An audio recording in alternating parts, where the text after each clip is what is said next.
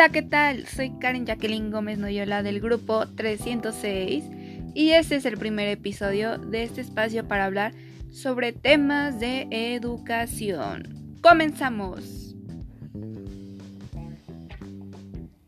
Para dar inicio me gustaría que sepan que esto está encaminado en cuatro interrogantes.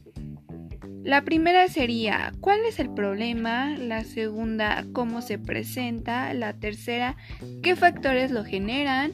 Y la cuarta, ¿cuál es el impacto en la educación? Muy bien, en esta ocasión abordaré el tema de equidad en el sistema educativo mexicano.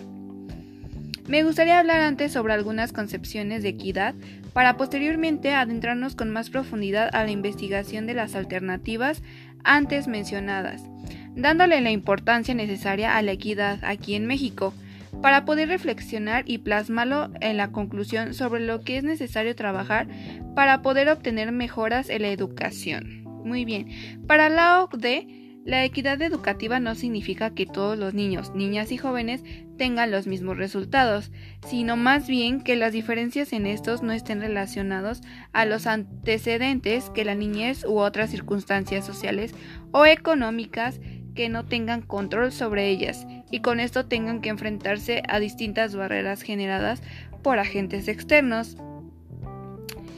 Eh, muy bien. El problema es que, como lo menciona Rodríguez 2008, en el sistema educativo mexicano hay un problema de equidad. Sí, muy bien, como lo escuchan ya que existen diferencias considerables entre la educación que reciben los estudiantes que asisten a escuelas públicas y privadas, urbanas y rurales, indígenas y no indígenas. De acuerdo con los resultados de PISA, los alumnos de escuelas privadas tienen mejores niveles de logro que los que asisten a las públicas. Esto es de saberse.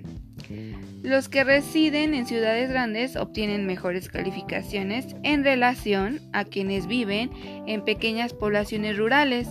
Los estudiantes de escuelas indígenas tienen un desempeño menor a los que asisten a escuelas no indígenas.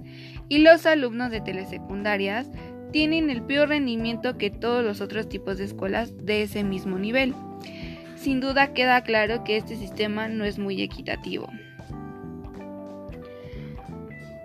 Eh, bien, este, este tema se presenta de forma implícita, ya que la mayoría de nosotros ve estos aspectos con una cierta normalidad, pues que, puesto que las condiciones en que se encuentran los diferentes individuos que se enfrentan a esta situación o ante esta barrera, sin embargo, tanto las autoridades educativas, agentes educativos y en general la sociedad deberíamos de crear estrategias para mejorar las condiciones de los menos desfavorecidos y por ende el rezago escolar así como la deserción sean un tema que quede en el, en el pasado.